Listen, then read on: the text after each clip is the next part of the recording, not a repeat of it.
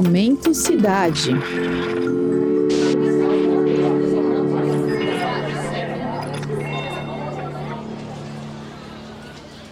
Nos próximos 30 anos, a Organização das Nações Unidas, a ONU, prevê que quase 70% da população mundial irá morar em cidades. E como a gente já sabe, as cidades hoje refletem a desigualdade econômica de diferentes camadas da população.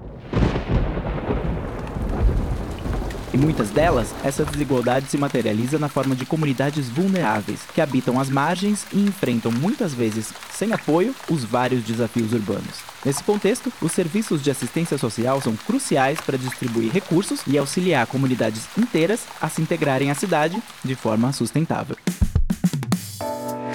Eu sou o Denis Pacheco e o Momento Cidade de hoje faz a pergunta: Qual é a importância dos serviços de assistência na redução da pobreza urbana?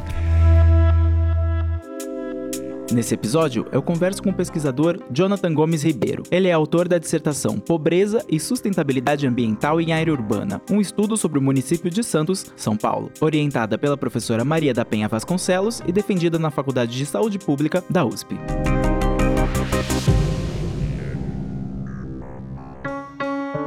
E para começar, o Jonathan compartilhou sua trajetória acadêmica e como seu interesse pelo desenvolvimento humano e questões relacionadas ao território o levaram a trabalhar em prol da melhoria da qualidade de vida nos centros urbanos. Bom, meu trabalho começou principalmente a partir de um incômodo, né? Que é a questão central. Então, vivemos nesse contexto onde é reconhecido que precisamos transicionar a formas de desenvolvimento sustentável, né?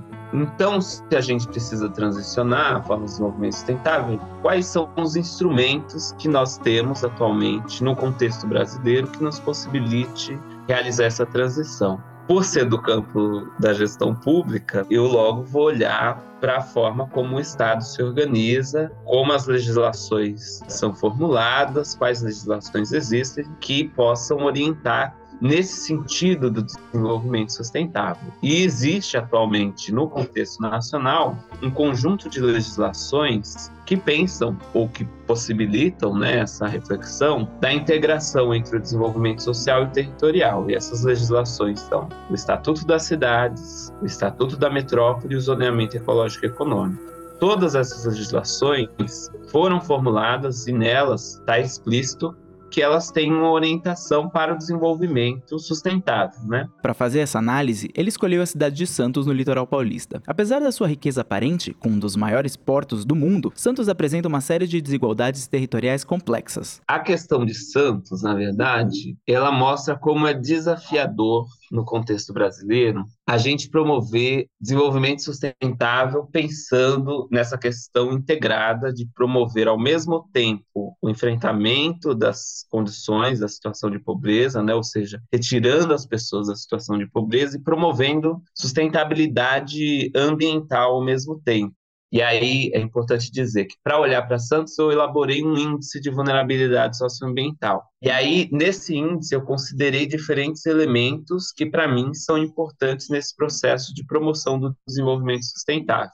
Então, pelo lado social, eu considerei a questão de mobilidade, então acesso a ciclovias, acesso a pontos de ônibus, acesso a equipamentos públicos essenciais no processo de desenvolvimento social, então acesso a serviços de educação nos diferentes níveis de ensino base, então creche, ensino fundamental, ensino médio, acesso a serviços de saúde também nos diferentes níveis de complexidade, então desde a UBS até os hospitais, acesso ao serviço de assistência social básica, né? No processo da dissertação, o Jonathan deixou claro que o desenvolvimento sustentável envolve a interação entre os seres humanos, ambiente e sociedade, enfatizando a importância da gestão territorial e dos recursos naturais para prevenir conflitos, especialmente diante da emergência climática, que naturalmente afeta cidades litorâneas, como Santos com a questão do aquecimento global também, e eu a elevação da, das temperaturas médias, né? Isso gera um problema também com o adensamento populacional nesses locais. Então, é relevante pensar também no ambiente, não apenas como a natureza, mas também qual é a qualidade das estruturas que estão sendo construídas e como essas estruturas diminuem, vamos dizer assim, a probabilidade de você ter doenças associadas, né? Como doenças circulatórias é, geradas pelo aumento da temperatura ou doenças é, respiratórias por problemas de ventilação, né?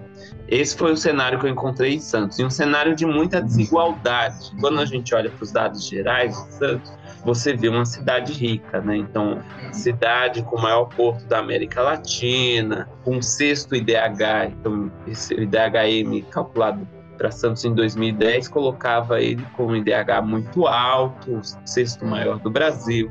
E aí você pensa, não, toda a população que vive nessa cidade compartilha dessa prosperidade, né? Mas quando você olha para o dado desagregado e vai olhar para cada local, para cada eh, para diferentes regiões da cidade, você vai começando a encontrar esse cenário onde há comunidades que vivem com elevado índice de vulnerabilidade socioambiental, né?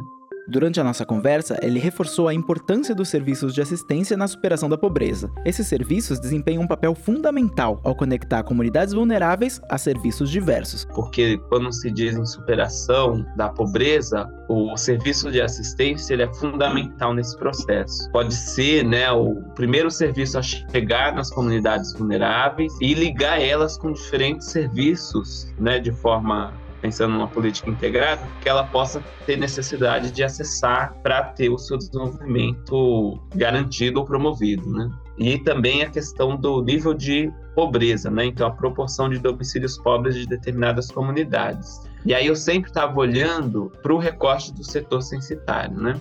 Para o lado da questão ambiental, o que eu considerei foi o perigo ambiental a qual essa comunidade estava sujeita, então a risco de deslizamento e inundação, questão de acesso a saneamento básico, que está diretamente ligado à saúde também dessa população, ou seja, falta de saneamento básico tende a gerar problemas diretos na saúde né, das populações. Mas, ao mesmo tempo, também gera um ambiente degradado, né? Por esse ambiente estar degradado, é que gera um impacto à saúde da população. Então, em Santos, a partir do momento da aplicação desse índice, o que eu identifiquei, e aí isso foi esses achados né, que eu encontrei a partir da aplicação do índice, também foram corroborados por entrevistas que eu fiz com pesquisadores é, do local e gestores públicos, que existem territórios em Santos que congregam situações de degradação ambiental, pobreza e risco ambiental.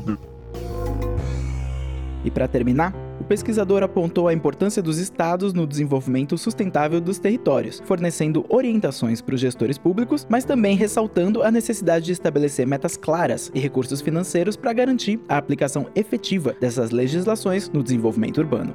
Na minha pesquisa, identifiquei que essas legislações são fundamentais para promover o desenvolvimento sustentável, ou seja, na, nos territórios territórios, né, pelos municípios, ou seja, elas trazem instrumentos, elas trazem orientações fundamentais para os gestores públicos locais, prefeitos, secretários, promover o ordenamento das cidades de forma com que as desigualdades territoriais sejam enfrentadas e com que o, o meio ambiente seja uh, preservado e tenha sua qualidade melhorada. Porém, essas legislações não são aplicadas como deveriam. E aí vem o, o X da questão. Como que a gente pode melhorar? Bom, essas legislações precisam estabelecer metas claras, ou seja, tá, é, nós queremos ir em direção ao desenvolvimento sustentável, em X anos a gente espera que tais elementos estejam sido equacionados na cidade, que tenham recursos financeiros também atrelados à aplicação de instrumentos, né? Então, é, uma legislação sem um recurso reservado para que ela seja aplicada, ela nunca vai sair do papel. E quando se fala em desenvolvimento urbano, o financiamento ele é fundamental para isso, né? O Momento Cidade é um podcast sobre a cidade de São Paulo, seus problemas, seus avanços e seu futuro. A composição musical é do André Leite, Bruno Torres Nogueira e da Lívia Pegoraro. A edição de som é da Mariana Franco com supervisão do Guilherme Fiorentini. A reportagem desse episódio é minha. O Momento Cidade é uma produção do Jornal da USP. Você pode nos encontrar na Rádio USP e na internet.